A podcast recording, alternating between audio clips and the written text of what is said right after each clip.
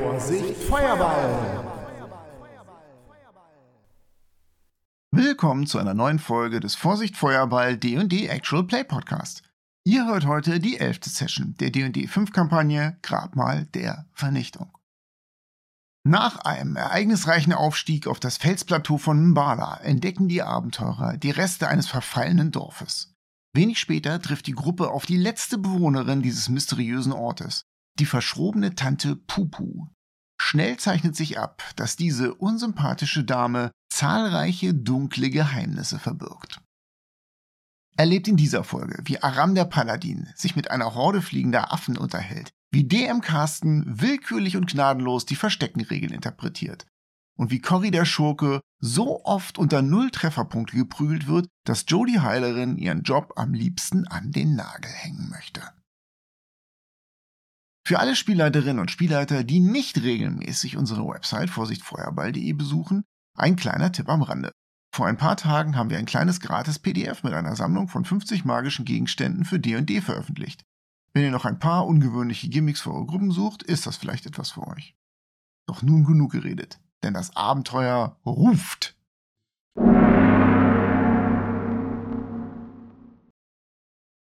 Und ab geht die wilde Luzi. Willkommen zum Vorsicht Feuerball Podcast Tomb of Annihilation, Grabmal der Vernichtung. Teil habe ich vergessen, kann ich aber nachträglich hier einsetzen an der Stelle dann. Elf, glaube ich. Danke. Teil 11. Wieder besser vorbereitet als der Meister. Oh ja.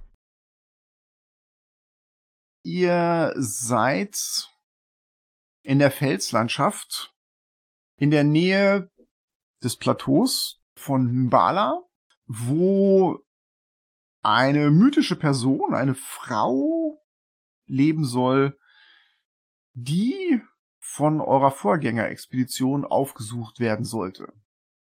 Und ihr seid auf den Spuren dieser Vorgängerexpedition und befindet euch jetzt kurz vor dem Aufstieg.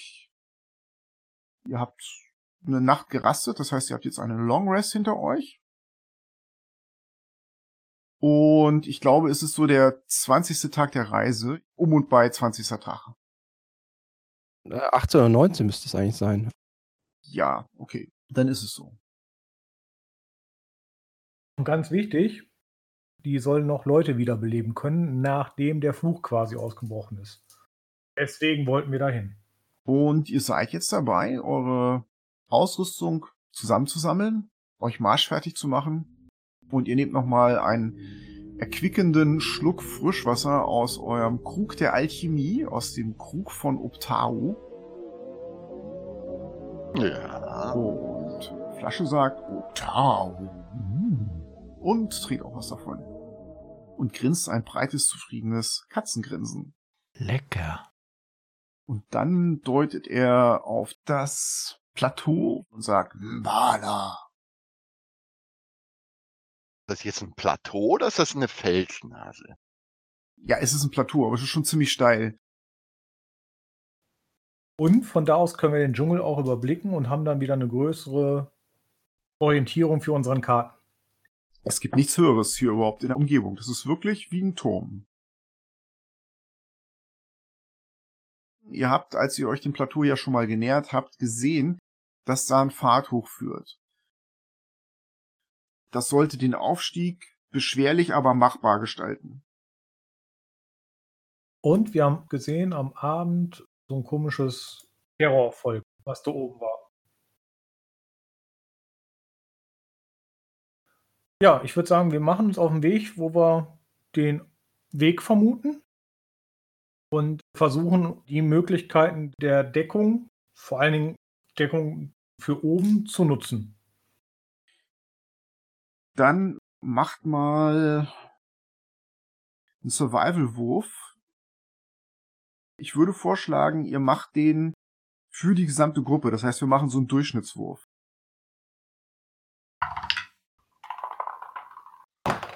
So, dann einmal für Cory. Sechs. 17. Dann Jasper. 5. Wir werden alle sterben. Dann Joe. 15. Und Wuvunax 19. und die Tabaxis. Fluss hat 16. Flasche hat 12. Das sieht ganz gut aus, was ihr da macht, würde ich mal so sagen. Oder Wuvunax würde das sagen, weil der hat da so ein bisschen die Führung übernommen und findet Wege durch diese Felsen hindurch. Du suchst hier immer zusammen mit Fluss die tiefsten Spalten durch die Felsen hindurch mit einem sorgenvollen Blick nach oben. Und auch wenn Cory öfter mal zurückbleibt oder links abbiegt, wenn der Rest rechts abbiegen möchte, schaffst du es zusammen mit den Tabaxis, die Gruppe durch die Felsen zu manövrieren. Und du bist der Meinung, ihr seid ziemlich ungesehen dabei. Und was euch zugutekommt, ist, dass die Felsen um euch herum immer größer werden. Also die sehen schon richtig beeindruckend aus, so große Klötze, mannsgroß. Und je näher ihr euch dem Plateau nähert, je größer werden diese Felsen, bis sie so groß sind wie Kriegsschiffe, wie Galeeren.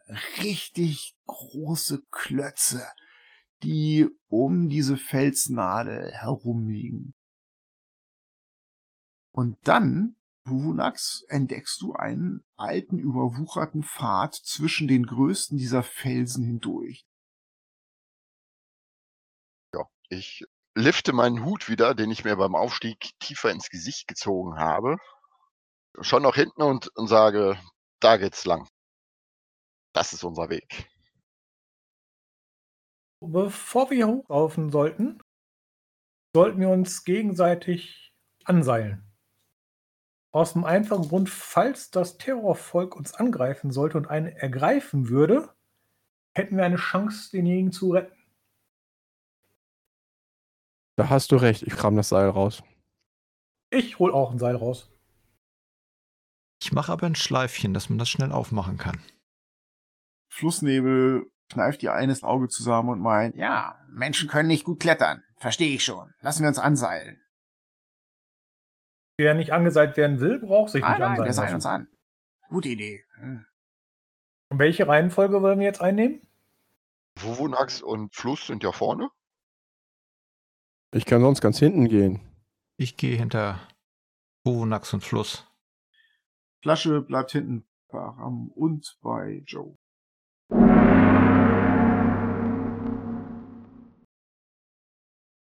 Der Aufstieg beginnt und der ist, wie zu erwarten, schon mühevoll.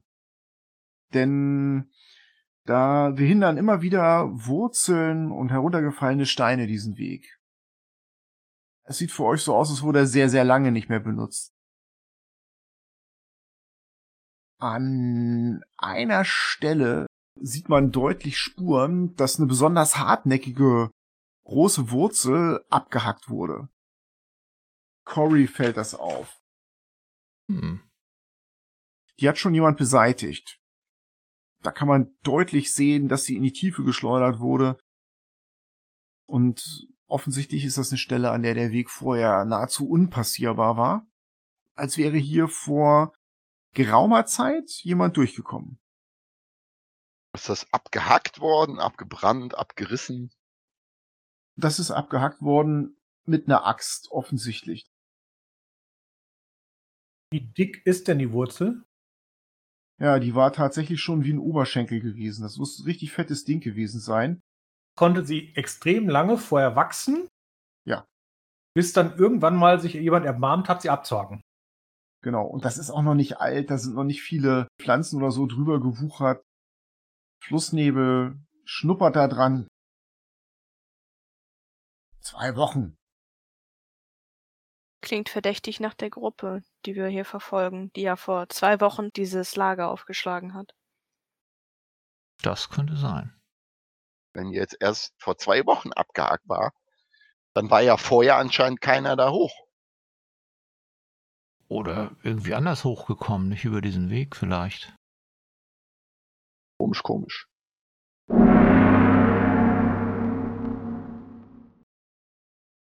Ihr setzt euren Weg fort und das ist weiterhin sehr, sehr schweißtreibend und anstrengend. Es geht ein leichter Nieselregen runter und ihr erkennt unten, wie sich Nebel über dem Dschungel bildet und zwischen den Felsen. Also ihr seid mindestens schon eine Stunde unterwegs und ihr habt ungefähr ein Drittel des Weges geschafft. Da hört ihr von oben lautes Kreischen. Ja, guck ich doch mal da hoch. Flussnebel zischt nach hinten. Terrorvolk! Flussnebel und Flasche drücken sich an den Stein, an den Felswand ran und machen sich ganz klein. Genau. Das mache ich auch. Dann tue ich es ihnen gleich. Dann macht bitte mal einen Versteckenwurf. Und wir machen wieder so einen Gruppeneffekt, bitte. Wir fangen an mit Cory. 22. Aram? Aram hat eine 1. Äh, gibt's ja keinen Patzer. Was ist denn der gesamte Wert? Ja, eine 1. Das könnte ich so interpretieren. Ich finde die Idee echt geil. Äh, Jasper?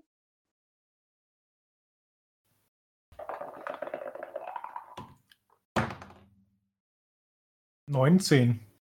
Joe? Elf. Huhunax? 19. Und die Tabaxis.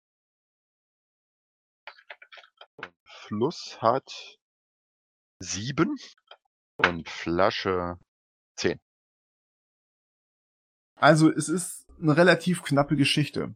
Ihr drängt euch hinter mehreren großen Steinen zusammen und über euch löst sich ein Schwarm von sechs Terrano-Volk, also Terrorvolk. Oben von der Felsspitze und mit lauten Schreien ziehen sie Richtung Nordwesten, schreien dabei laut auf.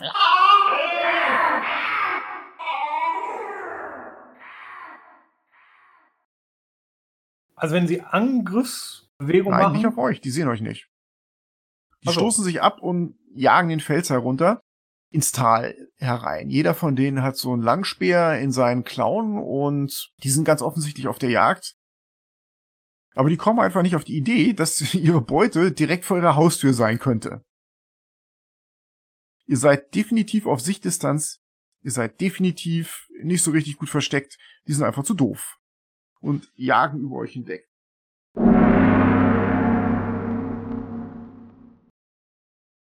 Gut. Der Felsen, hinter dem ihr euch versteckt habt, ist auch gleich das nächste Hindernis und ihr umklettert den. Und ihr braucht eine weitere Stunde und seid jetzt zwei Drittel des Weges nach oben. Und ihr kraxelt und hackt und klettert. Wie spät ist es jetzt ungefähr? 10, 11 Uhr, also ein bis zwei Stunden bis zur Mittagszeit. Dann tippe ich Cory vor mir an. Ich teile dir mit, dass Zeit wäre, ein geschicktes Plätzchen zu finden, um eine Zwischenrast zu machen, um sich nochmal zu stärken und zu trinken, bevor wir nach oben hinkommen. Ja, ich meine, wenn das hier sicher ist, dann warum nicht? Ich sag das mal. Uvunax. Wuvunax macht bitte mal einen Survival-Wurf.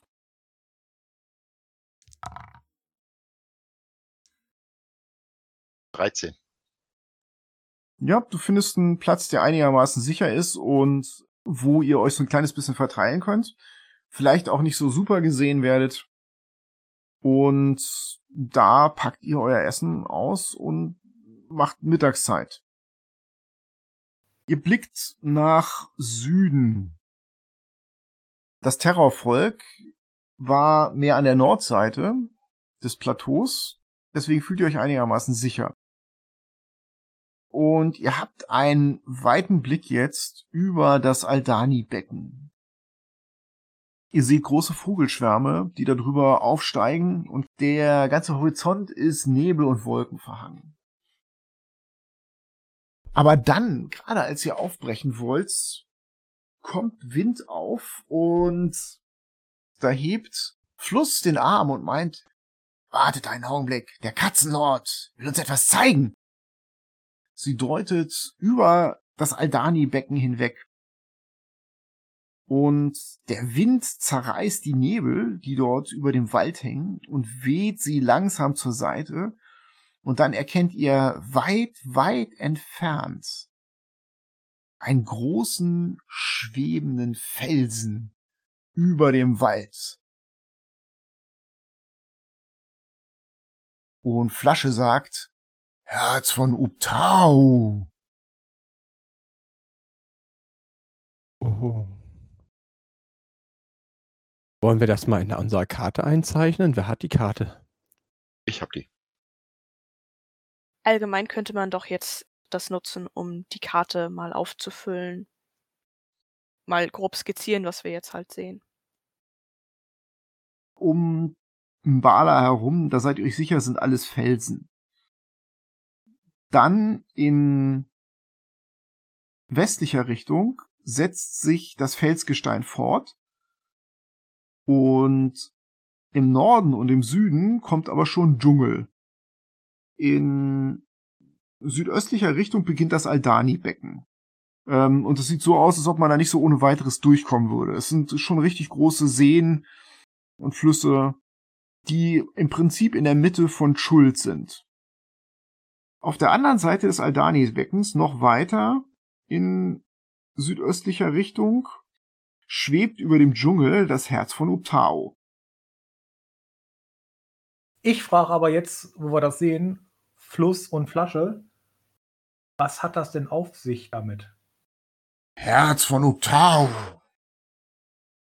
Flasche meint, ich weiß da nichts drüber, ich kenne nur die Legenden. Es heißt, es ist das Herz von Uptau, ein fliegender Stein, äh, bewohnt von Geistern. Uptau hat Schuld verlassen. Vor hunderten von Jahren. Weil die Menschen, nicht die Tabaxis, meint sie, nicht die Tabaxis. Die Menschen haben ihm das Herz gebrochen. Sie deutet auf das Herz, da ist es. Weil sie die anderen Götter verehrt haben? Sie zuckt mit den Schultern, weil sie sowieso mal das gemacht haben, was sie wollten, und sie sind nur zu Tao gegangen, meint sie, wenn es ihnen schlecht ging. Immer nur mit ihren Sorgen gekommen. Nie ihr Schicksal selbst in die Hand genommen. Aber sie grinst breit und kneift ihr eines Auge zusammen und meint, aber der Katzenlord, der ist noch hier. Mhm. Und war da jemand schon mal oben, wenn da jemand sagt, da sind Geister? Ich kenne keinen, meint sie. Aber es wäre ein Ding. Sie guckt Flasche an und Flasche meint, Obtau, Herz. Und ihr seht das Funkeln in den Augen von Weinflasche. Jetzt haben wir den nächsten Floh ins Ohr gesetzt. Er ist kurz davor umzukehren sozusagen, bis ihm Flussnebel so eine Tatze ins Gesicht haut. Jetzt nach oben, Schnarchnase. Hm. Schweren Herzens dreht sich Flasche um und ihr hört, während er hinter euch her zieht, so hm. Tau, Herz.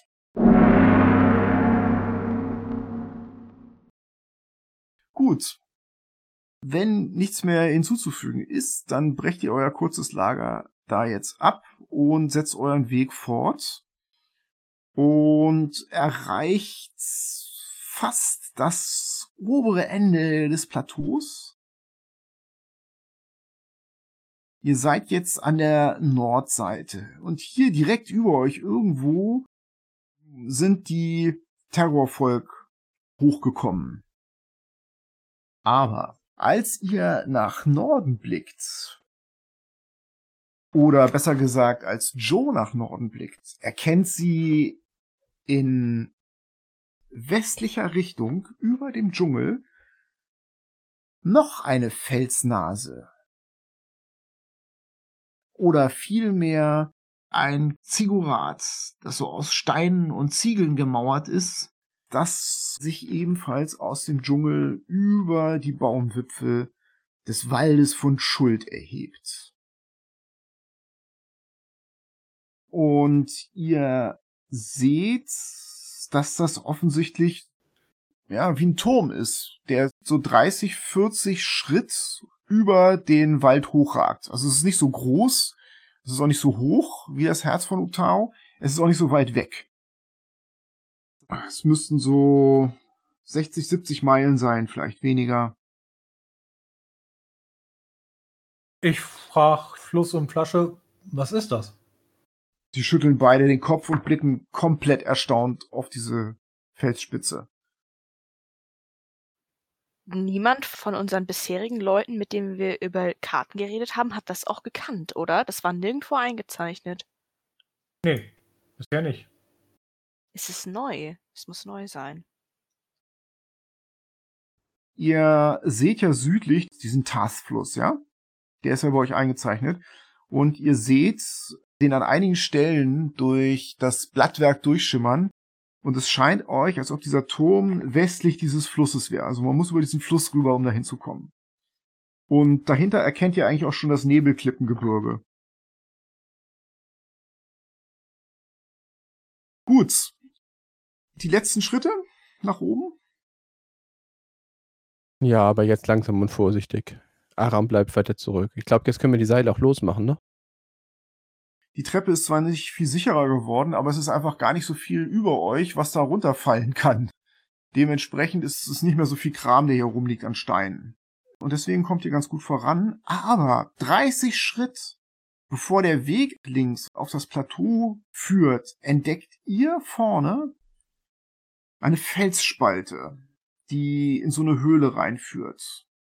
In den Stein rein. Treppe geht auch weiter. Oh, sind da Fußspuren? Kann man so nicht sagen. Muss mal jemand gucken. Ich guck mal. Mach mal einen Survival-Wurf. Survival. Okay. Na, ich habe eine 20 gewürfelt. 21. Du bist der Meinung, hier ist schon ewig lang keiner mehr gewesen. Hm, naja. Bis du im getrockneten Matsch einen Fußabdruck findest. Der kann nicht so alt sein. Wenn es geregnet hätte, stärker, dann wäre der ja wieder verwaschen. In dem Stiefelabsatz ist ein Handwerkerzeichen. Sagt mir das irgendwas? Das sagt dir, dass es aus einer Stadt kommt. Das ist nicht irgendein Wildling, der das hier gemacht hat. Also das ist irgendeine Manufaktur, die ein Symbol hat, das sie da einprägen oder so. Irgendjemand, der teure, qualitative Stiefel macht und der der Meinung ist, das sollte jeder wissen. Der macht jemand Marketing für seine Stiefel. Normale Leute können sich sowas nicht leisten. Hm. Aber hier ist nur ein Abdruck. Das ist eine dumme Stelle. Eigentlich ist es hier relativ trocken und das Wasser fließt ab. Das ist nur an einer Stelle, wo sich Matsch angesammelt hat und jemand mit seinem linken Fuß da reingelatscht ist. Dass der Rest nicht zu sehen ist. Du hast eine 20 gewürfelt, Junge. Okay. Ich ging jetzt davon aus, so wie ich das verstanden habe, da ist ganz viel Matsch und irgendwo ist da ein Fußabdruck. Nee, da ist gar kein Matsch, nur an einer einzigen Stelle und die hast du gefunden. Alles klar. Dann macht das Sinn. Also hier war kürzlich mal jemand. Die Gruppe, die wir verfolgen, war die erste. Das waren doch die, die noch die magischen Steine bekommen haben und so. Es würde sich damit ja eigentlich ganz gut decken. Das würde gut passen, gerade wenn die Stiefel aus städtischer Herstellung stammen. Flussnebel meint, und was ist jetzt mit der Felsspalte? Da gehen wir rein. Ich geh mal gucken. Du musst dich drücken. Du kannst da nur so mit eingezogenem Bauch und quergestellt sozusagen, querlaufend sich durch die Felsspalte hindurch zwängen. Und das wird dunkel da drin, ne? Es fällt ein Lichtstrahl da rein, als du zur Seite trittst und das Licht reinlässt. Und dieser Lichtstrahl durch den Eingang fällt auf eine Wand. Und diese Wand ist über und über mit kunstvoller Höhlenmalerei bedeckt und Reliefen, die in diesen Stein reingemeißelt wurden mit Werkzeugen. Das sieht sehr erhaben und kunstvoll aus. Die ganze innere Wand ist bedeckt mit Steinmetzarbeiten und Felsmalereien.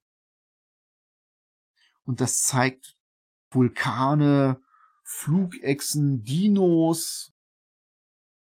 Und ihr erkennt auch, wenn man weiter nach links an der Wand guckt, das Herz von Utao über dem Dschungel schweben.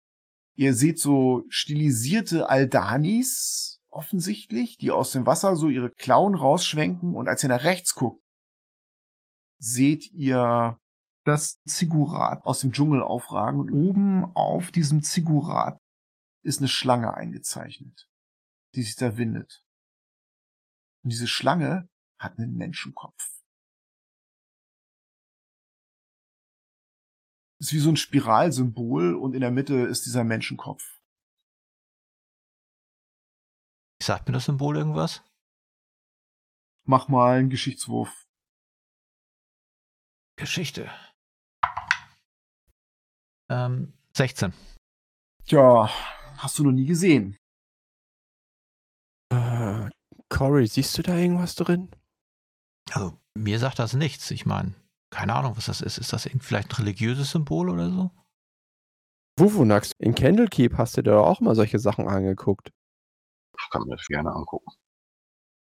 Wuvunax und Flussnebel drücken sich beide rein und danach ist es da auch schon ziemlich voll drin. Am Boden sind übrigens eine Menge kleiner Knochen und ja, Fledermaus-Guano und solche Dinge. Aber diese Wandbemalung, die ist seltsam erhalten und unangegriffen, als ob nie jemand versucht hat, da Hand dran zu legen. Und ihr seht euch diese Symbole an. Ich guck mal. Nö. Vuronax, kannst du das vielleicht mal abzeichnen? Kann das versuchen. Ah, Wenn die da rausgehen, bin ich zu ungeduldig, bis Vuvonax fertig ist und guck mir das auch nochmal an. Ja, bitte, mach einen Geschichtswurf. Ich nutze meine Inspiration.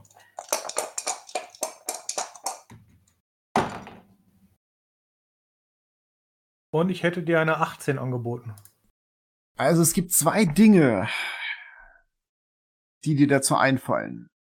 Das erste ist, du hast von deinen Kameraden auf deiner ersten Expedition gehört, dass es im Dschungel irgendwo eine Stadt geben soll, die von Yuan Ti bewohnt wird. Schlangenmenschen. Das Mhm. Übelste, was man sich vorstellen kann. Hinterlistig, giftig, brutal, menschenverachtend, Sklavenhändler. Das könnte sowas natürlich sein, das Symbol.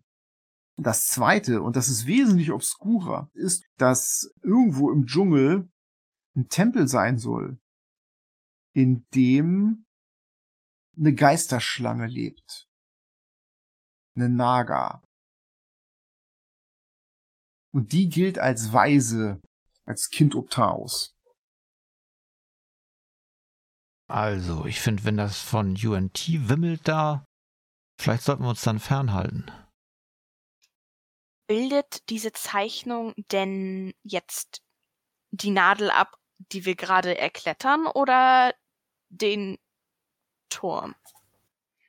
Genau in die Richtung, in die man guckt jetzt in der Höhle, da liegen auch diese Orte. Als würde man durch den Fels durchgucken. Das hat jemand den Anblick des Dschungels mit allem so dargestellt, was er kannte. Auch Dinosaurierbilder, ihr seht das Terrorvolk am Himmel. Und das Ganze ist extrem kunstvoll verziert dazu noch. Der Ort selber, ähm, auf dem ihr seid, ist nicht Teil. Das ist sozusagen der Blick davon ausgehend. Ah, okay. Das spricht ja dagegen, dass dieser Turm neu ist. Oder das Bild hat eine automatische Update-Funktion, was ich für unwahrscheinlich halte. Ich spreche mal Fluss und Flasche an. Ob die von irgendwas gehört haben, was hier im Dschungel eine Geisterschlange leben soll. Sie knurrt leise. Eine Naga heißt es, lebt irgendwo im Dschungel. Das könnte sie sein. Sind die auch bösartig wie die UNT? Flussnebel zuckt mit den Schultern und meint, keine Ahnung, Freunde, keine Ahnung. Wäre das nicht was, das zu machen, bevor wir das Herz angehen? Ah, es liegt genau in die entgegengesetzte Richtung, ne? Deswegen ja. Und auch deutlich kürzer. Und es ist kein Sumpf dazwischen. Utau. Oh. Flasche guckt auf seine Fußklauen und. Utau. Geisterschlange? Hä? Hunax? Utau? Langsam durch den Dschungel. Also eher Geisterschlange, wenn sie in der Nähe ist. Er kickt Stein über den Abgrund runter. Ich guck mir mal das, was Wuvonax gezeichnet hat, an Sieht geil aus. und begutachte das mal, ob ich meine, das ist ausreichend, dass man da mit anderen Leuten das zeigen kann und nachfragen kann. Verdammt beste Karte, die du je gesehen hast. Der Typ ist in Candlekeep ausgebildet worden. Hör mal, ja? Du würdest ihm jetzt Inspiration dafür geben. Ich gebe ihm Inspiration. Ich habe noch Inspiration.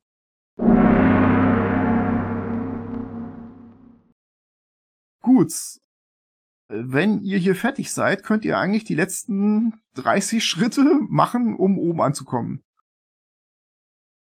Ja, Ja.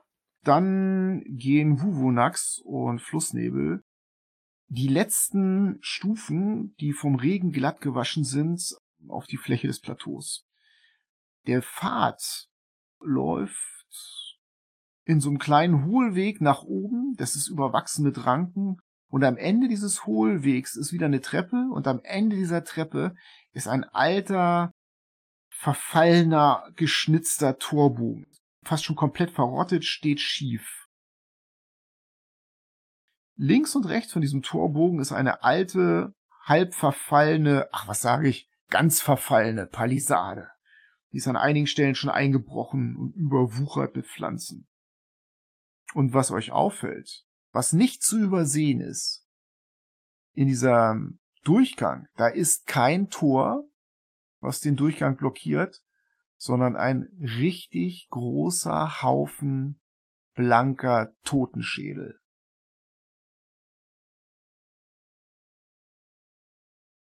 Schick. ach, jetzt können wir auch weiter gucken, wenn wir schon mal hier sind. Was muss man denn unter einem Riesenhaufen verstehen? Also 5, 6 oder 500? 200? Höher als der Halbling? Ja, definitiv. 200, ja, das ist eine ganze Menge. Das ist so, dass man da drüber klettern muss oder sie zur Seite räumen. Ne? Man kann nicht an denen vorbeigehen, wenn man durch dieses Tor will. Das heißt, die blockieren den Weg. Ich gehe da mal hin und guck mir mal diese Totenköpfe an. Du gehst zwischen mehreren runtergekollerten Totenschädeln durch. Deine Schritte knacken leise, knirsch, knacks, knirsch und du näherst dich diesen Totenschädeln. Die grinsen dich höhnisch an.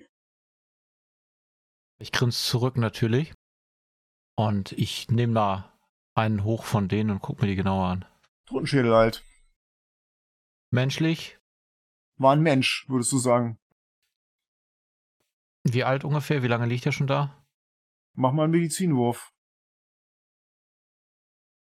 Medicine, yep. Das sind genau sechs. Ziemlich lange. Sind die unterschiedlich vom Alter? Wenn ich da so mal rumgucke, finde ich irgendwelche, die nicht ziemlich lange da liegen, offensichtlich. Mit einem Medizinwurf 6? Nö. Hätte sein können. Ich schaue mir die Schädel nochmal an. Ich kenne mich mit Schädeln, glaube ich, etwas besser aus. Lasst mich durch, ich bin Arzt. Ja, mach einen Medizinwurf. Das ist eine 20. Also, die sind verschiedenen Alters, erstens mal. Du entdeckst einen, du würdest sagen, der ist noch nicht ganz trocken. Der ist maximal eine Woche alt. Da krabbeln noch Maden drauf rum. Und der ist von einem Menschen. Und du entdeckst richtig, richtig alte. Die müssen so zehn Jahre alt sein. Schwer zu sagen, aber auf jeden Fall richtig alt.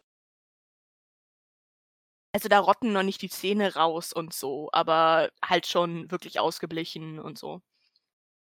Dir fällt noch was auf. Du findest auf vielen dieser Schädeln, eigentlich auf allen, Spuren von Zähnen, die das Fleisch da runtergenagt haben.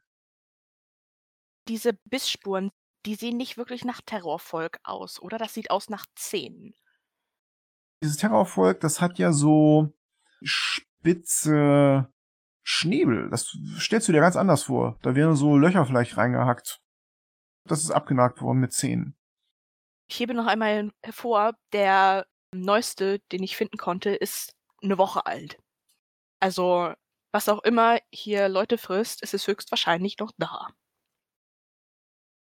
Ich bin ja neu in der Gruppe.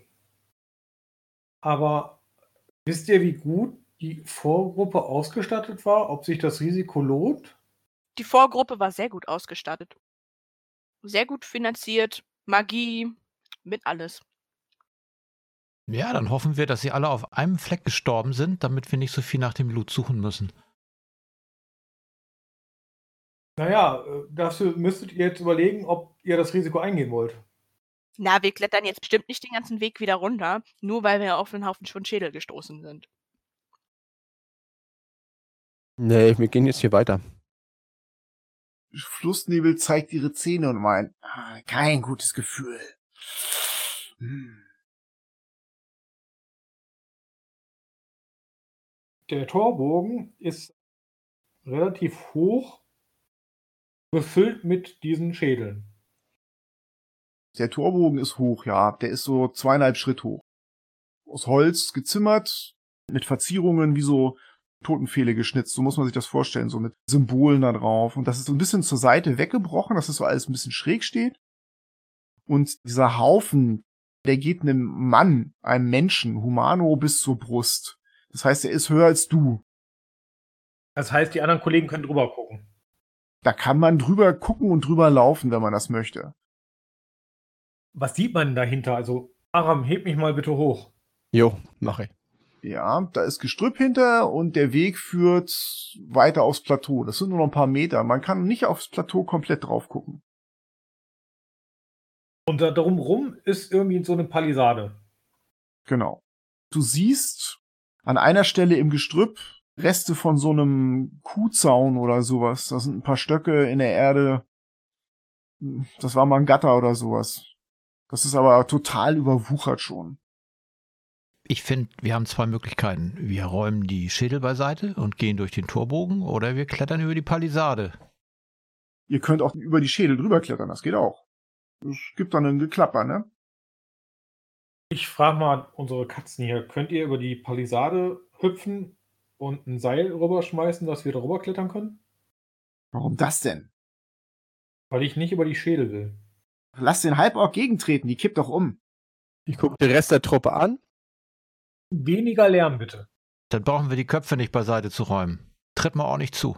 Ich schüttel den Kopf und denke mir so, warum Lärm? Joe fasst sich auch an den Kopf.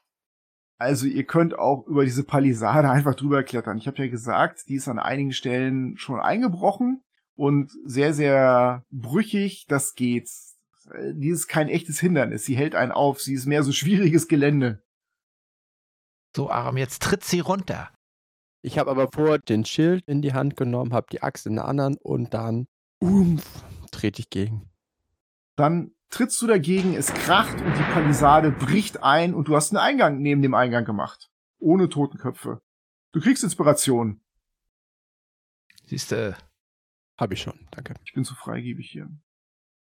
Durch den Eingang hindurch, Aram, siehst du hinter den Gebüschen ein paar alte, verfallene Hütten. Es sind mehr so noch Komposthaufen aus Holz und Schilf. Hinter den Hütten sind noch ein paar Hütten, aber es ist alles zusammengefallen. Von mehreren Hütten erkennst du so alte, schiefe Pfähle, auf denen auch Schnitzereien angebracht waren. Die sind alle halb weggekippt. Es ist seltsam windstill hier oben. Der Himmel ist wieder wolkenverhangen. Insekten suchen. Geht jetzt jemand durch das Loch durch oder nicht? Ja, ich gehe durch. Okay. Du hast deine Waffe bereit, dein Schild ready und gehst durch diesen Eingang, den du dir da gemacht hast, hindurch, drückst ein paar Gebüsche zur Seite und dann blickst du auf ein altes, komplett verfallenes Dorf. Ich drück mich an ihn ran und bleib die ganze Zeit bei ihm und guck immer so rechts, mal links an ihm vorbei. Die Häuser sind nur noch Komposthaufen. Die waren mal aus Holz und Schilf auf Steinfundamenten. Entweder war da schon mal ein Dorf vor dem Dorf gewesen oder die haben das als Absicherung gegen starke Wasserströme hier oben gemacht. Auf jeden Fall nutzlos, das ist alles längst eingefallen. Also das waren bestimmt hier 20, 30 Häuser, also Hütten, und du siehst an vielen Stellen Reste von Kunsthandwerk und Schnitzereien. Und dann siehst du am Ende des Dorfes, in südlicher Richtung, eine einzelne Hütte, die noch steht. Hm. Ich deute mit der Axt in die Richtung und gehe auf die zu. Ich gucke ein bisschen immer nach links und rechts, dass ich nicht überrascht werde, halte den Schild vor mir. Ja, ich folge Aram. Cory, du siehst rechts eine Baumgruppe mit dicken Stämmen, knorrig und dicken Blättern und in diesen Bäumen sitzen Affen mit Flügeln. Einer von denen springt von einem Baum auf den nächsten, breitet dabei Flügel aus, benimmt sich ansonsten wie ein Affe, hält sich mit seinem Schwanz fest, schwingt einmal um den Ast rum und setzt sich dann drauf und macht. Wie groß sind die? Wie dein Unterarm. Also eher klein. Von denen können nicht die Bisse sein, oder? Lass diese Frage mal Flussnebel beantworten und die meint, ah, Flugaffen. Ah, die sind eigentlich friedlich. Eigentlich. Sie blickt auf die Schädel. Und Joe, die Kiefer von denen scheinen dir zu klein zu sein. Aber man weiß es nicht. Eigentlich friedlich, eigentlich zu klein, aber nicht vollkommen ausgeschlossen. Hm. Ich meine, die müssten dann 200 Menschen getötet haben, die Affen. Für mich sehen die nicht so aus. Ja, das ist so ein größeres Rudel. Das sind so sieben oder acht. Etwas größer als Katzen. Sehen eigentlich ganz niedlich aus. Große Makakenaugen. Kann irgendeiner mit denen reden? Ja, ich. Kannst du die mal fragen, was die Schädel abgenagt hat? Okay. Ich setze mich da irgendwo hin und schüttel den Kopf. Silvanus, Optau und all die alten Götter. Ich möchte mit diesen Tieren sprechen. Und dann gehe ich auf die Tiere zu. Ähm, hallo, ihr Affen. Wer hat hier diese Schädel abgenagt? Und ich deute auf den Haufen. Ah, mach mal einen Persuasion-Check. Das ist eine 18. Ja, die Affen weichen zurück und fliegen in die äußerste Spitze des Baumes. Nur ein ziemlich großer Affe bleibt sitzen und guckt dich mit seinen dicken Kulleraugen an. Er lehnt sich so ein bisschen zurück in seine Astgabel und faltet seine Flügel um sich herum. Ich nehme ein bisschen was von dem Proviant und schmeiße es dem hin. Schnappt er sich sofort. Na, komm her, mein Kleiner. Und ich schmeiß noch mal ein Stück, aber diesmal nicht ganz so weit wie vorher. Er sagt dir, das war Tante Bubu. Wer ist Tante Bubu? Er deutet mit seinem Finger auf dieses Haus. Ist das ein äh, Mensch? Also ich deute auf Joe und Cory. Ja, vielleicht. Er kann das nicht so richtig beurteilen. Hast du den Eindruck? Ungefähr so groß wie wir oder größer? Kleiner. Und behandelt sie euch gut? Gibt sie euch zu fressen? Ah, Chefin. Und du bist der Chef von den Affen? Ah, Tobi. Magst du sie mal rausholen? Wir wollen mal mit ihr sprechen. Streckt seine Hand aus. Mehr essen. Schmeiß noch mal was hin und halt dann ein Stück fest. Mal gucken, ob er dann ankommt. Das steckt er sich rein, mampft das auf und dann springt er in die Luft und schwirrt rüber zu dem aus und du hörst so. Und von drinnen hörst du Worte in einer fremden Sprache. Wer von euch spricht Schultisch? Lust und Flasche vielleicht. Ja, dann hört ihr.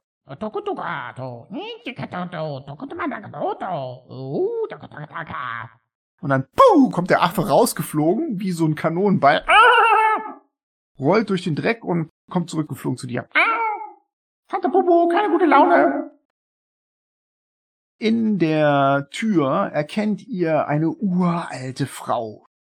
Eine Schulterin, zusammengekniffenen Augen. Erst denkt ihr, ihr Gesicht ist ein Totenschädel, aber dann seht ihr, dass das Fleisch einfach nur so straff über ihre Haut gespannt ist. Um ihren Hals trägt sie ein Band aus Patiriklauen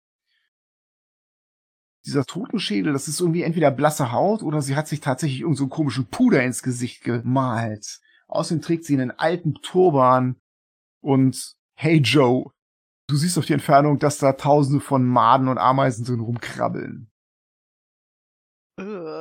Die stützt sich auf den Stab und kommt aus der Hütte raus. Hoi, hoi, hoi, hoi. Und dann wechselt sie zur Allgemeinsprache und sagt, ah, Besuch, Besuch, ah, Besuch. Ist ein bisschen größer als der Halbling. Euch fällt auf, dass sie relativ große Hände hat und einen, ja, einen breiten Mund. Sie bleibt stehen, als sie so zehn Schritt aus dem Haus rausgekommen ist. Ah, kann ich nicht gut sehen? Ah, ah, junge Leute, hä? Ah, kommt näher, ich bin fast blind. Ich gehe ran, aber so richtig trauen tue ich ihr noch nicht. Ja, tut mir leid, wenn ich etwas stinke. Ich kriege hier oben praktisch keinen Besuch mehr. Da wird einem das Waschen irgendwann nicht mehr wichtig, sondern lästig. Komm ruhig näher, näher, näher. Bin Tante Pupu. Hm. Hm, äh, ich bin Aram und ich gehe auf dich zu. Ich habe mich an Aram gepresst. Ich laufe mit und versuche nicht gesehen zu werden. Aha, mach mal einen Stealth-Check. Ich weiß, dass der Halbling hinter mir geht und ich versuche so langsam zu laufen, dass er sich gut hinter mir verstecken kann.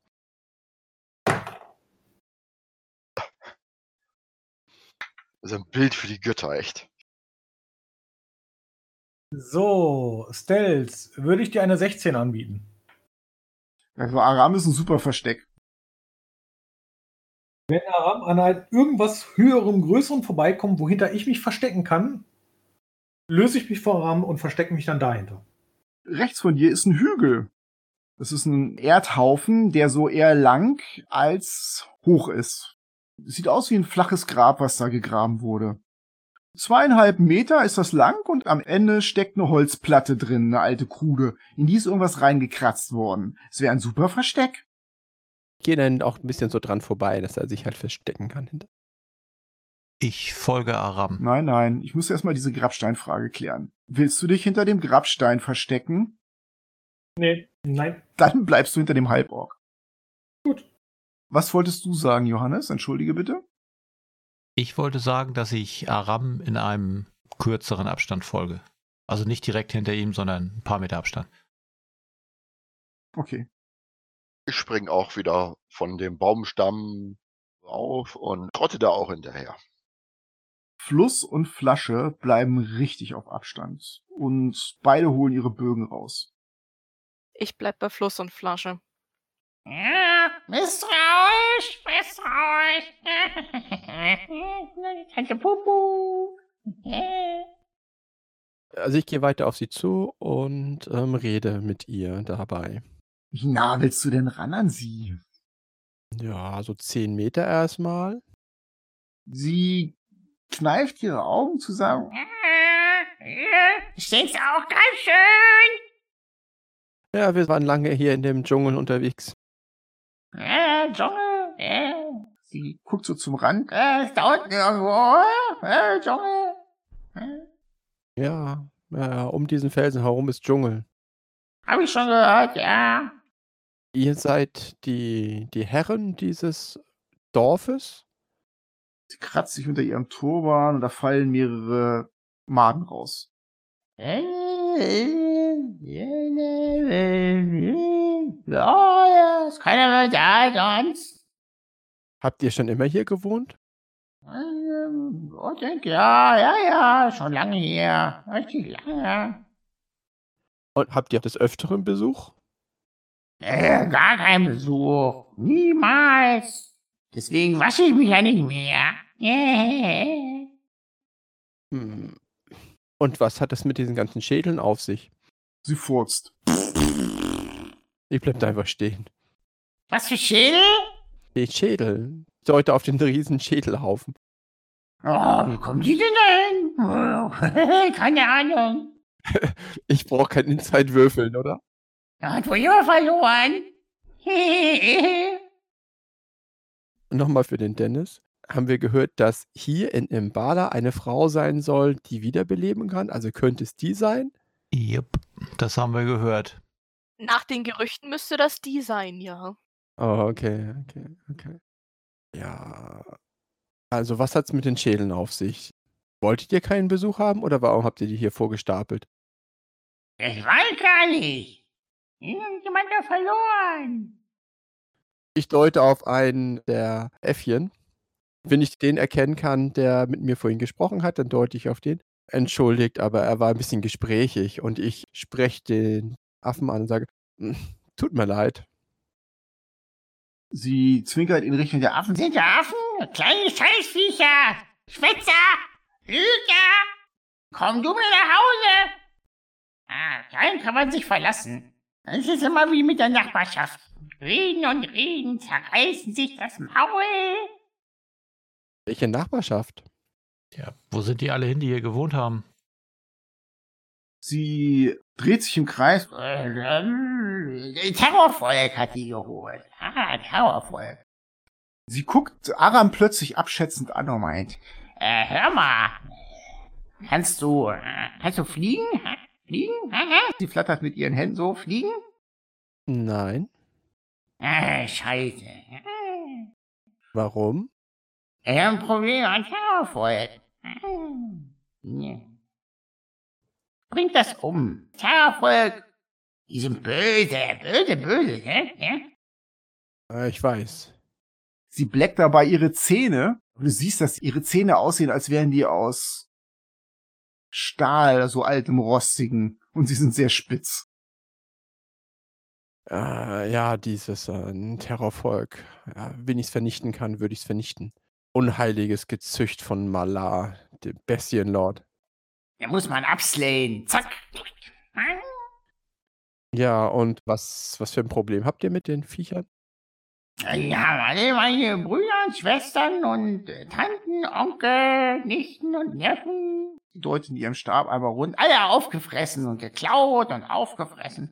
Und dann hat sie plötzlich eine Idee. Und dann haben sie die Schädel dahingelegt. Ja, wie war das? Ja, jetzt fällt mir wieder ein.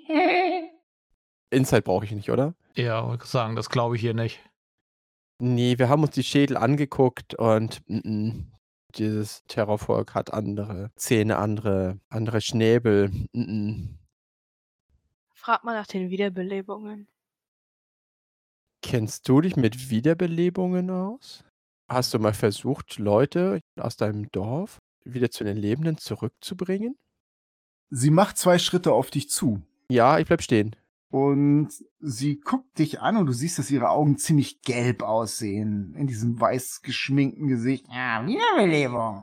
Ja, Ja. Tante Pupu kann das. Das finde ich, ja. Ich kann das, ja. Ja, aber wenn sich dann das Terrorvolk die Leute geholt hat und hier die ganzen Schädel liegen, ähm, warum hast du die ja nicht wiederbelebt? Warum bist du hier alleine? Oh, hat mich ja keiner gefragt. Sie dreht sich um und meint, Ah, Wiederbelebung ist anstrengend.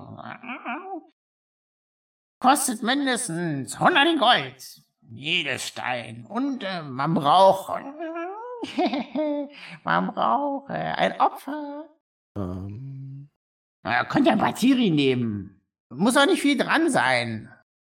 Finger könnt ihr abschneiden und so. Ohren, Augen ausstechen. Du musst nur noch zappeln. Den Rest mache ich dann. Und, und wer gibt dir die Macht, das zu tun? Oh, der Meister aller Knochen. Sie rasselt mit ihrer Kette um ihren Hals. Nur cool. Na, Ich überlege mal kurz, sagt mir das was? Ja, da brauchst du keinen Religion-Check zu machen. Das ist einer der großen toten Götter auf dieser Welt. Äh, Oh Gott, dann macht sie Zombies oder was? Nein, keine Zombies. Nein. Üble Nachrede. Schreit sie dir zu. Keine Zombies. Schlau. Eigener Willen. Herr Gule? Schlaue Zombies. Besser. Besser. Okay. Was weiß ich noch an einem untoten Gezücht, was ein bisschen intelligenter ist? Grule wahrscheinlich. Es müssen wohl irgendwelche Untoten sein, irgendwelche Wiedergänger, weil Tod ist tot. Du hast nicht gehört, dass Mirkul groß im Geschäft ist für Ray's Dad. Das klingt nach ganz unheiligen Sachen. Ja. So richtig unheilige Sachen. Ich habe meine Armbrust mal locker gemacht. Ja, also sag mal, warum bist du hier ganz alleine? Warum haben dich die Terrorvolk noch nicht geholt? Ich stinke. Willst du mal riechen? Sie hebt ihren Arm und zeigt ihre weißhaarige Achsel. Ich stinke wirklich. Ich gehe tatsächlich einen Schritt auf sie zu. Na und? Ich denke mir nur so, warum näher? Dann muss der Halbling einen neuen Versteckenwurf machen und wegen der Distanz ist das jetzt mit Nachteil. Ich mache eher einen Schritt zurück dabei. Okay. Ich habe eine 20 gewürfelt, also 22. Mit Nachteil. Okay, das heißt, du kannst hinter so, dem halt, ich Paladin eine bleiben. Ich frage mich nur, warum mit Nachteil? Weil die Rassenfertigkeit lässt das eigentlich nicht. Weil ich der Spielleiter bin und weil du jetzt echt dicht an ihr dran bist. Dann hätte ich ja nur eine 11. Also, du kannst jetzt aussuchen, ob du hinter ihm hergelaufen bist oder zur Seite gesprungen und hinter Corey hinter bist. Auf jeden Fall sieht sie dich. Oh, lecker. Verkauft ihr ihn mir? Und sie sagt lecker. Ich habe meine Armbrust hoch und ziele auf sie. Wo sie das sagt, löse ich mich sofort von Arm und laufe hinter Cory und sage sofort, ich bin nicht verkäuflich. Ihr braucht ihn nicht. Er ist nutzlos. Aber lecker. Ich will ihn fressen. Ich mache einen Command. Okay, das bedeutet Initiative. Na endlich. Ihr habt angefangen. Alter. Aber bis eben hat sie noch keinen Kannibalismus zugegeben. Jetzt hat sie es. Jetzt können wir sie umbringen. Genau. Ab welchem Entfernung kriegt man jetzt Nachteil, wenn man sich versteckt? Wenn der Meister das sagt. Wenn du bei Tageslicht hinter einem Halborg herläufst, der auf Riechdistanz an eine andere Person ran will, dann kriegst du einen Nachteil. Ey, ich versuche da nur die Regeln zu verstehen. Mir schien es schwierig. So, einmal die Initiative von Cory. 15? Aram hat 16. Ich hätte eine 14. Dann Joe 13. und Wuvunax. Uvunax hat 17. Tabaxis zusammen oder getrennt? Tabaxis zusammen. Das heißt, die haben eine 9. Also, ihr fangt ja an, habt ihr gesagt. Und als erstes wäre Wuvunax dran. Der ist jetzt nicht überrascht oder so, der kann irgendwas machen. Ich glaube, du standst da ein bisschen weiter hinten noch, ne? So auf Höhe von Cory irgendwo. Ich löse mich ein bisschen von Cory, gehe so ein bisschen seitlich von ihr. Willst du Kampfkurve laufen? Ja, genau, Kampfkurve laufen. Du läufst nach links, alles klar. Da ist überall freies Gelände, das ist nicht besonders schwierig. Und wie weit willst du laufen ungefähr? Dass ich den rechten Mickel irgendwie hinkriege. Du bist dann von ihr 30 Fuß entfernt, würde ich sagen, ja? Wenn näher, 25 Fuß oder sowas. Gut. Dann ist Aram dran.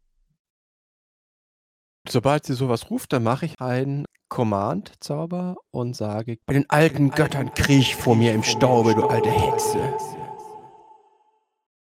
Weisheit gegen 12. Oh, das schafft sie. Sie hält sich ihre schmutzigen Finger ans Ohr und sagt nur, hä? Ich höre nix. Hä? Dann ist Cory dran. Wuvunax ging nach links weg. Ja. Ich gehe dann ungefähr in die gleiche Richtung nach rechts weg und versuche, ob ich irgendeine Deckung finde. Du sagtest, da seien die Sockel von den Häusern und das sei alles. Das sind so 40, 50 Fuß nach hinten, nach links, nach rechts, bis du das nächste Haus erreichst. Dann suche ich meinen Busch. Das geht. Du kannst in den Busch springen und ja, die sind alle ziemlich dünn und flimsy. Äh, vielleicht hast du ja irgendeinen Sichtschutz. Sichtschutz ist gut. Und ich halte meine Action, sobald also irgendeine aggressive Handlung passiert, schieße ich. Okay, du bewegst dich und machst eine Ready Action. Dann ist Jasper dran. Ich bewege mich zurück zu den beiden Tabaxis. Sie ruft dir hinterher. Nicht weglaufen, ich bin eine Freundin. Nein, bestimmt nicht. Und mach auch eine Ready Action, dass ich dann notfalls zauber. Ray of Frost, also ein Kältestrahl. Du streckst deine Hand aus. Deine Hand glüht wie immer blau. Blau-weiß, richtig. Und es steigt da leichter Nebel hoch. Dann ist Joe dran. Ich spreche als Bonusaktion ein Schild des Glaubens auf mich selbst. Ich hebe meinen Schild und über diesem Schild hebt sich ein weiterer Schild, der in hellem Licht strahlt. Und wie weit bin ich da dran? Also wie weit steht die Tabaxi-Gruppe von ihr entfernt? 40 Fuß, ne? Genau, ja. Ich baller ihren Sacred Flame ins Gesicht. Dexterity, Difficulty Class 13. Mit der bin ich gar nicht cool. Danke.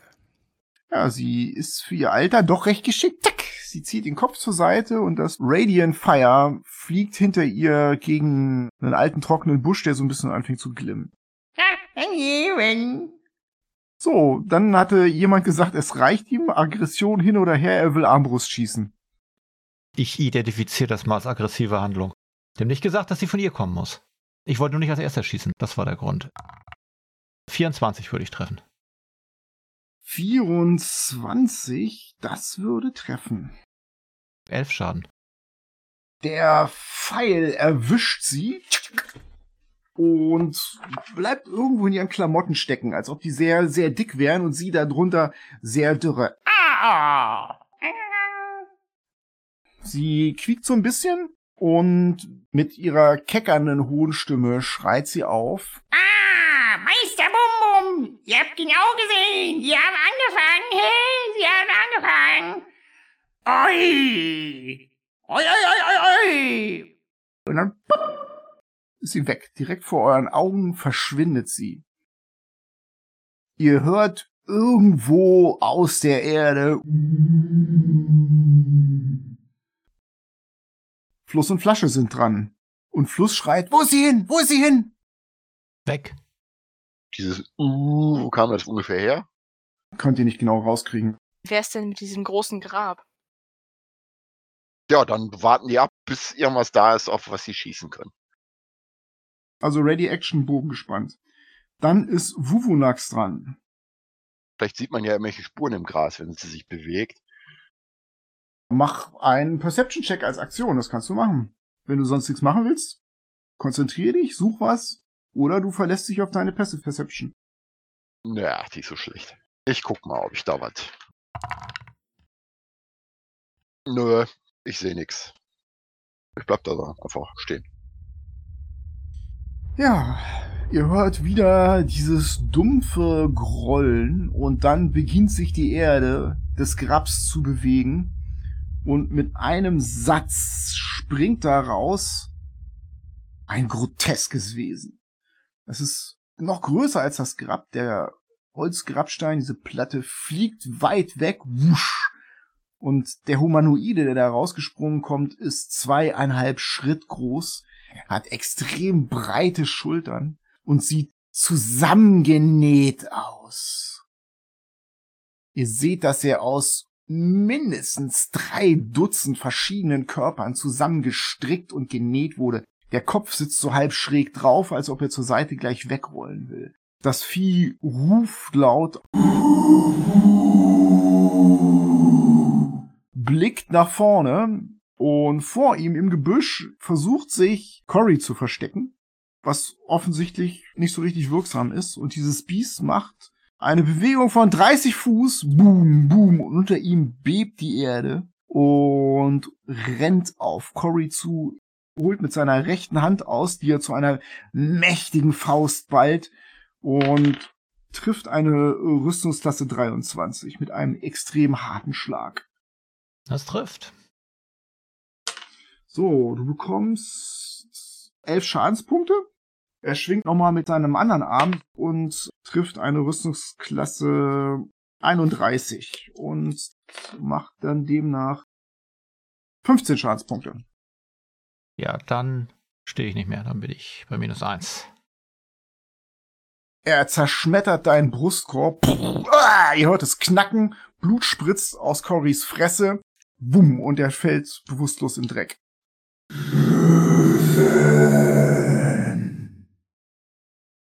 Aram ist dran. Ich mache als Bonusaktion ein Ensnaring Strike. Silvanus, fessle diese unheilige Kreatur, auf dass sie sich nicht mehr bewegen kann. Renne dann auf die Kreatur zu, hole mit meiner Axt ordentlich aus, nutze meine Inspiration, rufe noch einmal bei all den alten Göttern und haue drauf. Ich habe getroffen Rüstungsklasse 20. Der Schlag prallt an dem Fleisch ab, als wäre es aus Stahl. Wie ist der Ensnaring Strike? Was muss der machen? Er muss einen Stärke-Rettungswurf schaffen gegen 12. A large or larger creature has advantage. Aus dem Boden um ihn herum brechen heraus, aufgrund eines Zaubers, zahlreiche trockene alte Pflanzen, wachsen an ihm hoch. Aber das interessiert ihn gar nicht. Das ist so, als ob er die gar nicht wahrnehmen würde. Er macht einfach so einen Schritt zur Seite und es bricht alles von ihm runter. Der scheint unglaublich stark zu sein. Und du hast auch das Gefühl, als ob die Magie nicht so richtig gegen den wirken würde. Gut, dann macht Cory, der jetzt dran wäre, einen Death Save unter den entsprechenden Bedingungen des Fleischwolf-Modus. Da ich eine 20 gewürfelt habe, denke ich mal, ist das ein Erfolg. Nee, einen Lebenspunkt hat er. Du spuckst Blut.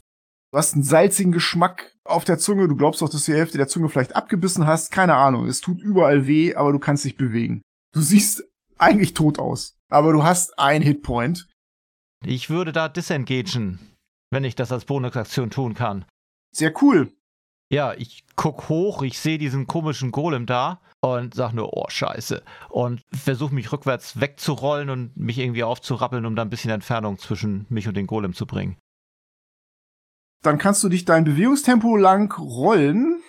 Du brauchst die Hälfte, wenn du aufstehen willst. Ansonsten kannst du auch die Hälfte rollen, ist mir egal, aber weiter als die Hälfte kommst du nicht. Was vielleicht auffällig ist, ist dabei, dass du Blutspuren im Dreck hinterlässt. Wische ich hinterher weg. Gut. Das war Cory. Jasper ist dran. Ich zauber auf den. Und zwar mein Kältestrahl.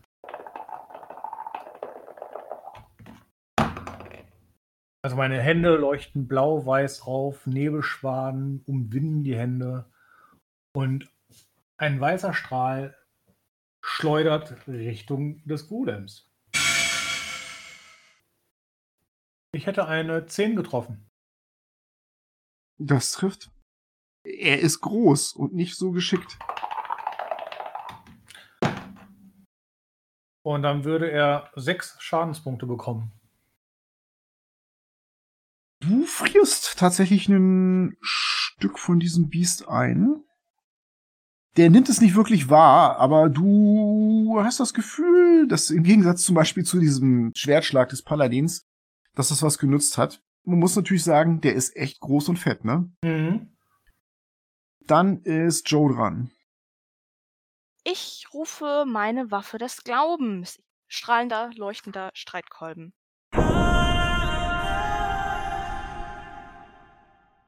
Das heißt, ich habe jetzt auch eine magische Kopie meiner Waffe, nicht nur meines Schildes.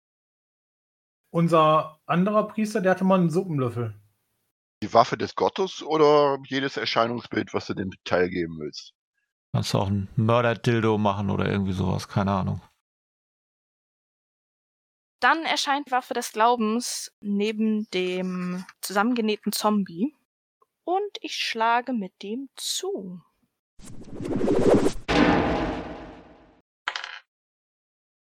Das ist eine Rüstungsklasse von 10. Das trifft, er ist groß.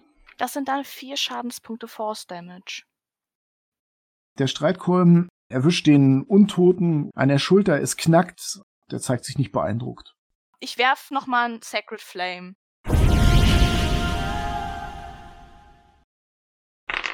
Der hebt seine Hand, bildet eine Faust und daran prallt das Ding ab, ohne Schaden zu verursachen. So, dann passiert Folgendes. Oh, Alter, hast du ein Scheißglück. Du hörst in letzter Sekunde ein Pfeifen, Cory. Und drehst dich zur Seite und in diesem Augenblick pfeift eine fette Klaue an deinem Augen vorbei, weil jemand zwei ausgestreckte Finger mit Stahlfingernägeln durch deine Augäpfel in dein Gehirn schieben wollte. Neben dir wird Tante Pupu sichtbar. Ah, unfair! Bleib doch mal! Sie steht direkt neben dir, du riechst ihren widerlichen Gestank. Mein Frühstück! Ja, sie hat mit Advantage eine 1 und eine 5 gewürfelt. Und das trifft dich nicht. Das trifft mich in der Tat nicht, nee. Fluss und Flasche sind dran.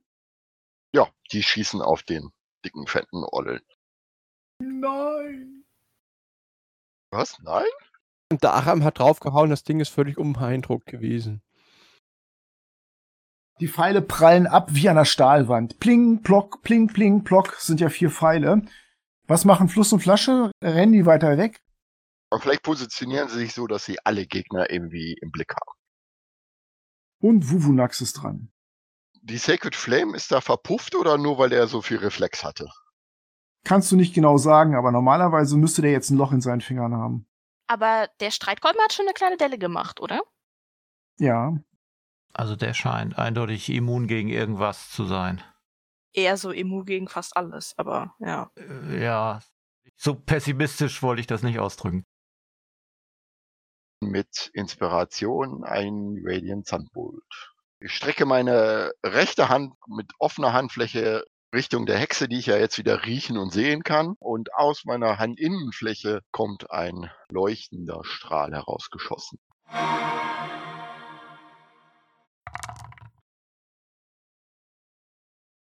Hätte eine Rüstungsklasse 23 im Angebot. Das trifft. Sechs Schadenspunkte. Ja, du verletzt sie. Sie schreit auf. Dann mache ich das gleiche mit der anderen Hand.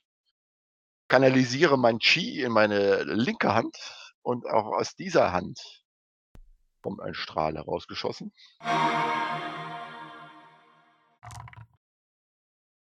Leider ohne Advantage. Äh, Rüstungsklasse 15. Das geht an ihr vorbei. Sie ist recht geschickt und zieht ihren Turbankopf zur Seite. Und ich gehe einfach ein bisschen näher ran. Gut, Meister Bum Bum ist dran. Der richtet sich auf und Pupu deutet auf Cory. Mein Essen? Der dreht sich in deine Richtung, boom, boom, boom, kommt zu dir angelaufen und schlägt einmal zu mit einem massigen Schlag und trifft Rüstungsklasse 15. Das trifft. Oh oh. Wir brauchen einen neuen Cory. Das war schon ein sehr ungeschickter Schlag. Du bekommst elf Schadenspunkte. Wutsch. Hm? Als er sein Bein hebt, um dich zu zertreten, schreit Tante Pupu Nein, ich will ihn essen. Lass ihn ganz. und er macht starrt auf dich runter und setzt seinen linken Fuß auf und vergeht seine Multi-Attack. Aram ist dran. Ich renn auf das Tantchen zu. Tante! Auf die alte Hex. Dann stehst du allerdings jetzt auch an dem Golem dran, ne? Kein Problem. Wir werden sehen. Wenn ich mich so positionieren kann, dass ich die Flanke wäre halt gut. Nö, da ist nur ein Toter, der flanken könnte. Nur bewusstlos. Wir wollen ja hier nicht die Fragen schlimmer machen, als sie sind. Und ich habe noch keinen Death Save verloren hier. Noch nicht. Dann möchte ich so, dass ich halt neben Cory stehe, mich so hinbewegen. aber dass ich am Tantchen dran stehe. Bitte. Dann hole ich mit der Axt aus und versuche ihren fauligen Schädel von den Schultern zu trennen. So, ich habe gewürfelt eine 18 Das trifft. plus 5 mit 23 und ich mache Schaden 10 Punkte Schaden mit der Axt. Sie kriegt gerade noch ihre Rübe weg und hackst oben was von ihrem seltsamen Turban ab und obwohl da nur Maden rausgeflogen kommen, schreit sie Au! Mein Hut! Bei Rüstungsklasse 23 getroffen. Du hast sie verletzt. Dieser Hut ist Teil ihres Körpers. Dann ist Jasper dran. Dann zauber ich einen Chaosbolt und die Hände fangen dabei an, erst blau zu leuchten, weiß zu leuchten, werden danach rot, grün, orange und der Schuss löst sich.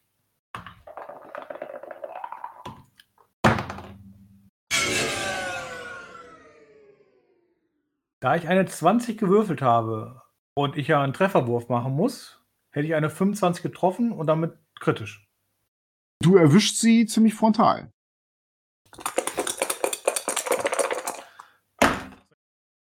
Ich entscheide mich für Acid. Dann hätten wir 15. Ihre Fresse raucht. Sie guckt dich hasserfüllt an. Ah, mein Königgesicht! Dann ist Joe dran. Ich bewege meinen Streitkolben an sie ran und schlage zu.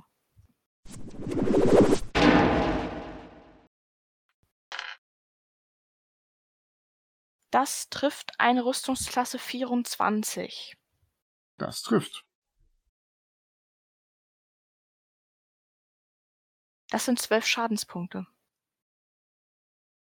Du erwischt sie mit deinem leuchtenden Streitkolben an der Schulter und es knackt laut. Ihr Arm hängt runter und sie schreit. Au!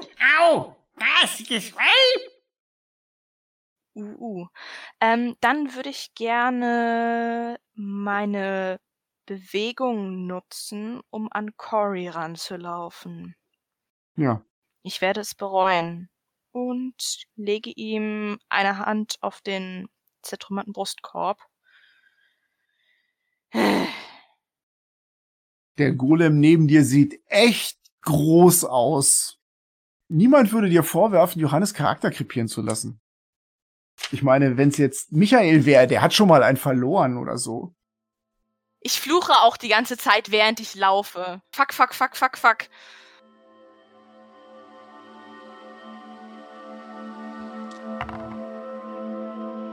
Das sind neun Hitpoints. Lass ihn doch mal tot! Oh. Scheiße, irgendjemand hat mich gehauen. Und ich möchte Cory bitte so geheilt haben, dass er dann trotzdem noch zwischen mir und dem Golem ist. Neben dir hörst du irgendwas auf Schultisch und die Tante ist weg, als wäre sie nie da gewesen. Fluss und Flasche sind dran. Tja, super. Die können jetzt auf die Stelle schießen, wo die Tante eben noch war. Können die nicht darauf warten, dass das Tantchen wieder erscheint? Das geht. Ja, okay, dann machen die das. Hocken sich da irgendwo hin und Spannen ihre Bögen, ja. Gut, dann ist Wuvunax dran. strecke meine Hand aus, kanalisiere mein Chi in meine rechte Hand und lasse einen Radiant Sunbolt auf den Golem los.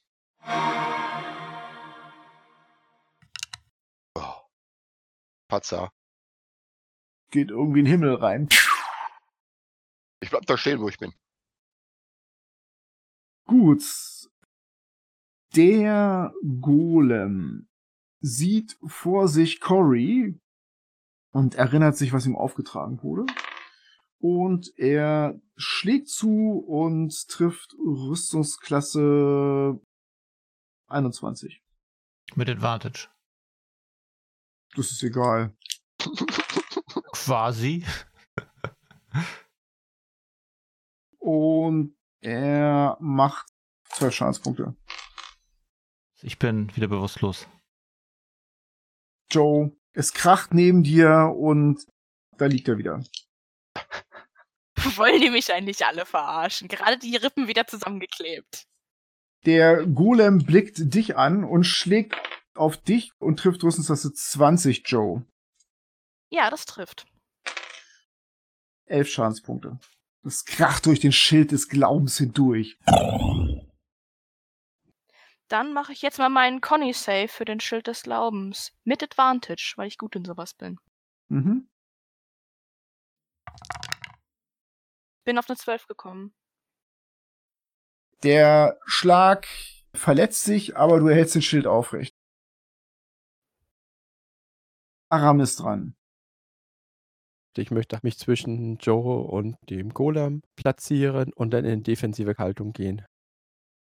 Der Golem schlägt zu, als du Joe da versuchst rauszubringen, aber er schlägt nicht gegen Joe, er schlägt dann gegen dich und trifft Rüstungsklasse. Mit Nachteil, weil ich in defensiver Kampfhaltung bin. Rüstungsklasse 9. Nee, trifft nicht. Bei Sylvanus, du unheilige Kreatur, du musst vernichtet werden.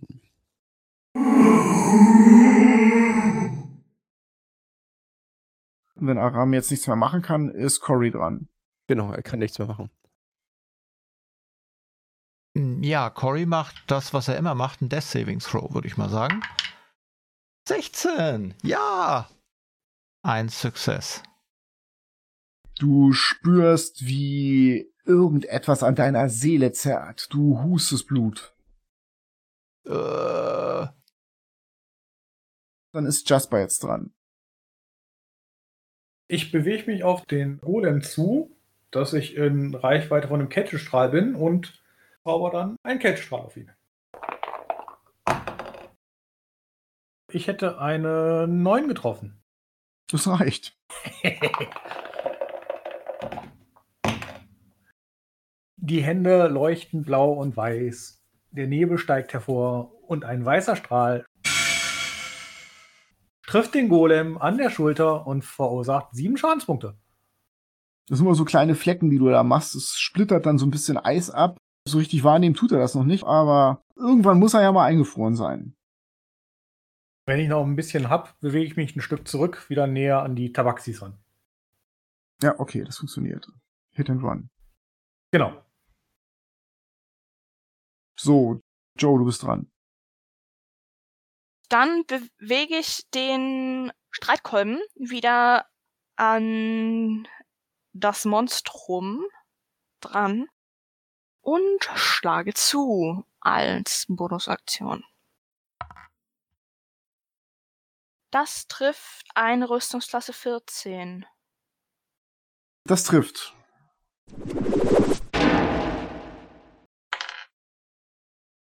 Vier Force Damage. Der Golem versucht dieses Ding zu sehen, was um ihn herum wirbelt. Aber so richtig Schaden macht's ja auch nicht. Aber es nervt ihn zumindestens. Ja, das ist schön. Selbes Spiel wie eben schon. Ich beule Corys Brustkorb wieder in die richtige Richtung ich glaube, ich mache da mal einen Griff dran oder so. und lege Hand auf. Ich finde das sehr spannend. Mal gucken, wer er ausgibt. Das sind 10 Hitpoints. Zehn! Also im Vergleich zu eben fühle ich mich super frisch jetzt. Deine Augen flattern auf. Du musst an diesen hellen Ort noch nicht gehen und auch an diesen dunklen Ort nicht, der dich so magisch anzieht. Gut, Joe ist fertig. Ja, ziemlich fertig. Vor allen Dingen mit der Welt. Fluss und Flasche sind dran. Nichts passiert, weiter warten. Dann ist Wuvunax dran. Ich kanalisiere wieder mein Chi, meine rechte Hand, auf dem Golem. Rüstungsklasse 22. Das trifft. Dann sind das 6 Radiant Damage. Ihr brennt da so ganz viele kleine Löcher rein, aber der ist ja wirklich massiv. Aber ich meine, ich habe Schaden gemacht, ja? Du hast Schaden gemacht, das denkst du schon. Du hast seine Struktur ein bisschen geschwächt. Meister Bum Bum ist dran. Der holt mit seiner Faust aus und sieht vor sich den Halborg-Paladin. Eine Faust donnert auf dich nieder wie ein Baumstamm. Ja, und donnert an dir vorbei. Und dann schlägt er mit seiner zweiten Faust zu und will so einen richtigen Schwinger landen und du weichst geschickt zurück. Aram ist dran. Ich bleibe in defensiver Kampfhaltung. Ihr hört von irgendwoher eine keckernde Stimme. Nicht den Blechmann, nicht den Ork, er schmeckt nicht. Den Mann am Boden, mach ihn kaputt. Dann ist Cory dran. Du glaubst, mit Mann am Boden meinte sie dich. Ja, ich lieg da nicht gut. Ich muss da irgendwie weg. Der Golem dreht seinen Kopf in deine Richtung. Weg vom Golem und vor allen Dingen auch weg von da, wo sie ist, wo sie stand. Ich habe ja eben ihre Stimme gehört. Kann ich das irgendwie einordnen? Steht sie noch da, wo sie verschwunden ist, oder? Mach mal einen Perception-Wurf, Difficulty Class 20. Ja, 21, das reicht. Du glaubst, sie steht links neben dir, als würde sie gleich nach dir greifen wollen. Ich mache ein Disengage, nehme die Hälfte meiner Bewegung, um aufzustehen, nehme die andere Hälfte, um wegzugehen und als Action mache ich einen Dash und bin weitere 30 Fuß weg. Du hast hinter dir einen lauten Fluch und du bringst sie aus der Reichweite. Ja, massiv, schnell. Wenn ich irgendwo eine Deckung finde, dann würde ich versuchen, hinter irgendeine Deckung zu kommen. Ja, dann kannst du jetzt hinter einen dieser Fundamentsteine aus den Häusern springen. Ja, zum Beispiel. Dann ist Jasper dran. Es kommt wieder der Kältestrahl.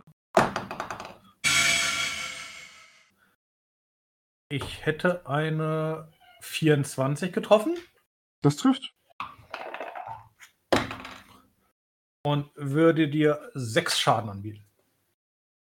Er stöhnt auf und dreht seinen Kopf immer noch in Richtung Cory. Langsam aber sicher beschädigt ihr ihn, aber das ist ein langer, langer Weg. Joe ist dran. Fahren wir mal darin fort, den langsam aber sicher runter zu feilen.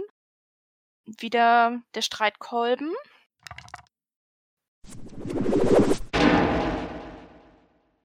Der trifft eine Rüstungsklasse 24. 10 Schadenspunkte Force Damage. Es kracht. Fleischstücke fliegen von ihm ab. Aber er hat viel Fleisch. Dann hebe ich noch meinen richtigen Streitkolben und beschwöre eine Sacred Flame, hoffentlich direkt über seinem Gesicht.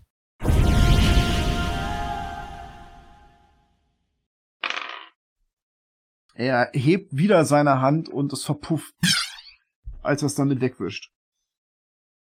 Und dann nutze ich noch meine Bewegung, um mich 15 Fuß von dem Golem wegzubewegen.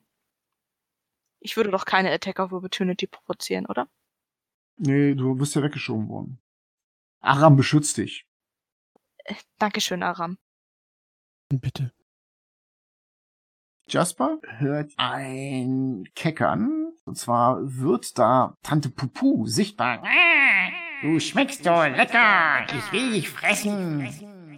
Und du spürst ihr Keckern, als ob dein Kopf platzen wollte. Du musst ein Difficulty Class 12 Wisdom Save machen. Mhm. Ja, zwölf habe ich. Du kannst es abschütteln und ah, sie fletscht ihre Zähne und jault enttäuscht auf. Sie hat versucht, dich mit irgendeiner geistigen Magie zu bedrängen. Fluss und Flasche wären dran und dann würde ich sagen, machen wir Schluss, weil es jetzt halb ist. Endlich haben sie wieder ein Ziel. Äh, warte mal, das ist eine Ready Action? Theoretisch war es eine Ready Action. Also die hätten noch vorher angreifen dürfen. Mit Erscheinen von ihr, ja?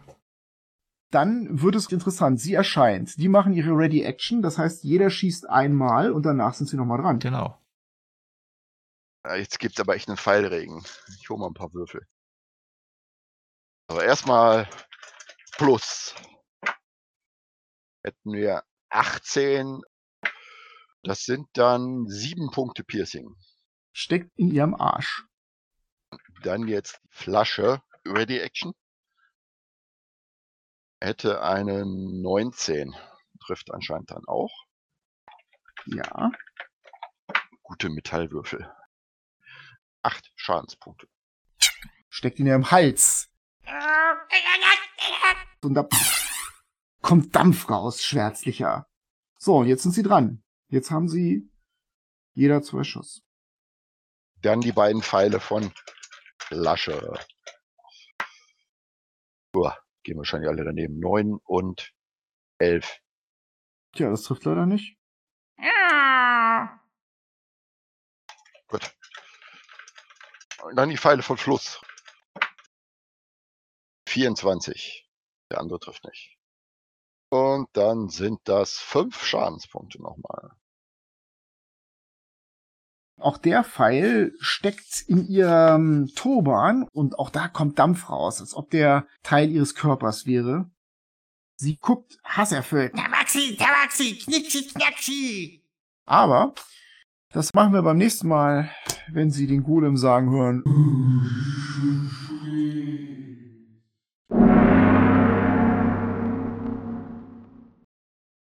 Und Cliffhanger. Bitte verzeiht uns, dass wir diese Runde mitten im Kampf abbrechen mussten. Aber im Real Life wurde es richtig spät. Wenn ihr also wissen möchtet, wie es mit Tante Pupu und Meister Bum Bum weitergeht, müsst ihr bis zur nächsten Folge durchhalten. Wenn ihr in der Zwischenzeit Feedback zur Story, zu den Charakteren, zu Spielern oder zur Spielleitung habt, zögert nicht, uns einen Kommentar auf unserer Website, auf YouTube, auf Twitter oder auf unseren Facebook-Post zu hinterlassen. Wir freuen uns jedes Mal, wenn wir von euch hören. Bis dahin, danke fürs Zuhören und mögen alle eure Würfe Crits sein.